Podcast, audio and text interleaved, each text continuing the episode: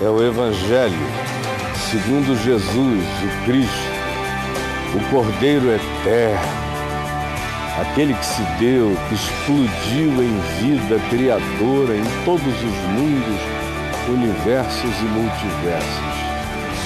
É dele a boa nova. Jó, livro de Jó, capítulo 13. E contexto é amplo. Eu tenho um livro escrito exclusivamente a respeito de verso por verso do livro de Jó e comentando cada capítulo por inteiro chamado O Enigma da Graça. Por isso, a minha intimidade com as nuances e particularidades desse livro, desse texto da Bíblia, são, são profundos em todas as perspectivas e, sobretudo, na percepção existencial dessa mensagem. E aqui no capítulo 13, você encontra Jó já tomado por um estado de repulsa, repulsa profunda pelo espírito dos amigos que lhe foram visitar na sua calamidade. Tinha perdido tudo, todos os filhos, todos os bens, as posses, tudo, e ficara coberto de cânceres e de lepras e de enfermidades que lhe foram, se foram espraiando nos seus órgãos, atingindo-o por inteiro. Ele se sentia um ente apodrecido de repente, como se uma bomba de desgraça tivesse caído na cabeça dele. E as descrições de como ele estava são minuciosas. Lhe chegam quatro pessoas, três amigos e um rapaz candidato a, a doutorado em teologia. então vieram lá esses aí, Bildade, Zofar e alguns desses amigos, o Elifaz e, e o garoto, candidato a doutor em teologia, muito vaidoso da sua sapiência é o Eliúde, que vai aparecer mais para o final apenas. Ele estava ali só tomando fôlego para partir de cabeça contra Jó. E a razão de amigos ficarem contra ele é porque ele não se dobrava à interpretação teológica dos amigos.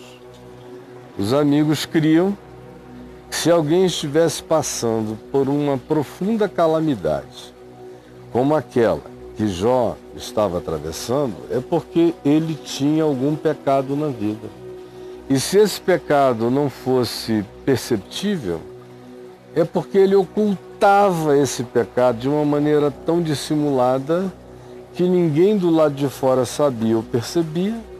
No entanto, Deus via e Deus punia.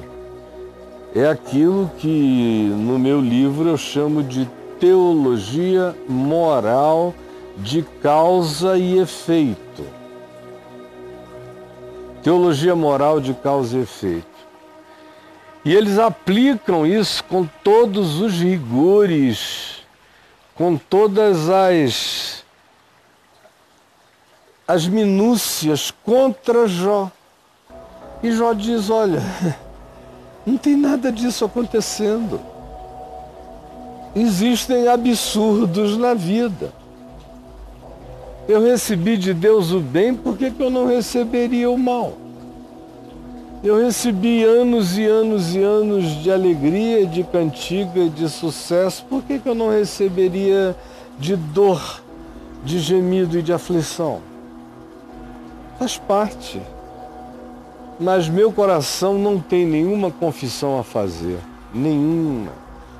nenhuma confissão a fazer a vocês, não tenho como atender às expectativas de vocês, não tenho base a oferecer com a minha vida, a teologia de vocês, e é absurdo o que a existência está fazendo comigo e é também absurdo o que vocês estão tentando fazer com a minha alma triturada.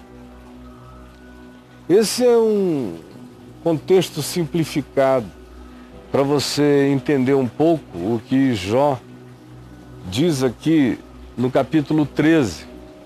Eis que tudo isso viram os meus olhos e os meus ouvidos o ouviram e entenderam. Como vós o sabeis, também eu sei. Do mesmo modo que vocês sabem, eu sei também. Não vos sou inferior,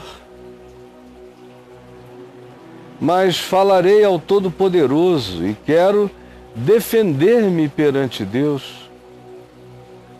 Vocês, porém, bisuntam, misturam, fazem um mix de verdade com mentiras vocês botam uma verdade e pintam com a mentira, ou pintam a mentira e dão uma misturadinha de uma verdade. É assim que vocês são. Tudo que vocês vêm dizendo são verdades bisuntadas com mentiras. Mentiras acerca de Deus. Vocês estão dizendo quem Deus não é exagerando Deus, exagerando Deus, exagerando Deus contra Deus, contra a justiça e o amor de Deus. Vós todos sois como médicos que não valem nada. Vocês estão aqui na minha frente há dias, me encontraram todo quebrado. Depois de perder tudo e todos que eu amava e queria. Eu estou aqui apodrecendo por dentro e por fora, e vocês sentaram aí, só me molestaram e só trouxeram verdades bisuntadas de mentiras. E são como médicos que não prestam para nada. Vocês não me trazem um alívio, vocês só me trazem dor e angústia. Oxalá, ou seja, quem me dera vocês ficassem mudos, calados para sempre, de todo, em silêncio aqui. Essa seria a sabedoria de vocês diante da minha dor. Agora prestem atenção no que eu tenho a dizer e fiquem atentos para os argumentos dos meus lábios. Prestem atenção. Porventura, vocês acham que podem falar perversidade em favor de Deus? Vocês acham que podem ficar falando perversidades como se fosse exaltação ao nome de Deus? Perversidades em nome de Deus para a glória de Deus, mentiras em nome de Deus para a glória de Deus falsificações em nome de Deus para a glória de Deus, invenções para a glória de Deus, em nome de Deus. Vocês acham que vocês podem continuar assim? Vocês acham que Deus aceita mentiras em seu favor? Vocês acham que Deus aceita mentiras em seu favor para sua glória, que ele tem alguma exaltação na sua mentira para a glória de Deus?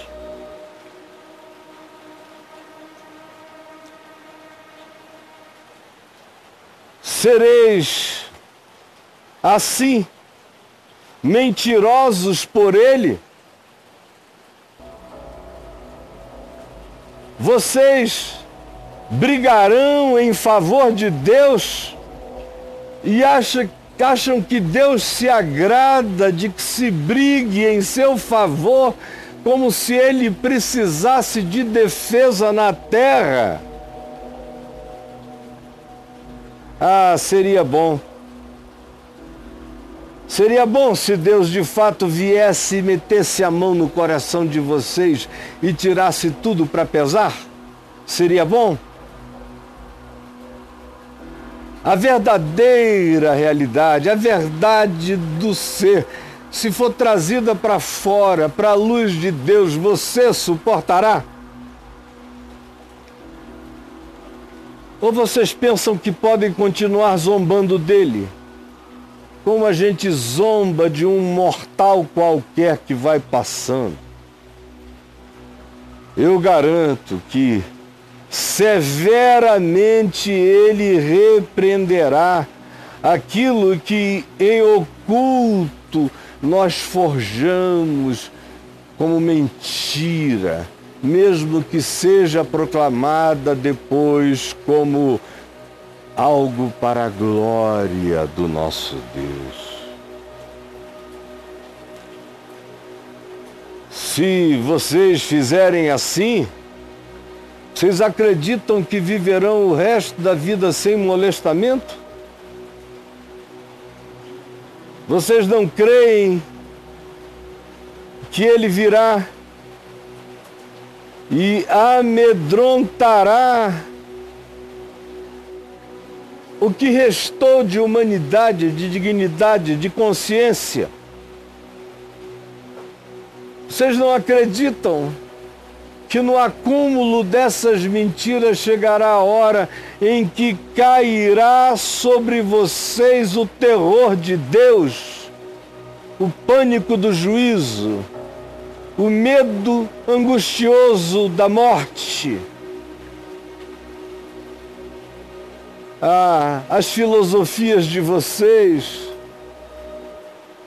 aquilo no que vocês se apoiam, as máximas, as teologiazinhas, fabricadas para glorificar a Deus de maneira doutrinariamente bem elaborada, diz Jó. Sim, essas vossas máximas são como provérbios de sim. Não valem nada quando alguém está podre por dentro e por fora como eu e continuo em pé na presença de Deus, não buscando nem respostas, eu só não quero ser molestados por consoladores molestantes. Sim, eu quero dizer a vocês que as bandeiras de vocês são como baluartes de barro. Fiquem calados, calem a boca, curvam, curvem-se diante de Deus, parem de pecar contra o mistério da soberania de Deus visitando a existência de um homem. Parem, recolham-se, silêncio. Senhor Jesus, essa é a palavra da verdade.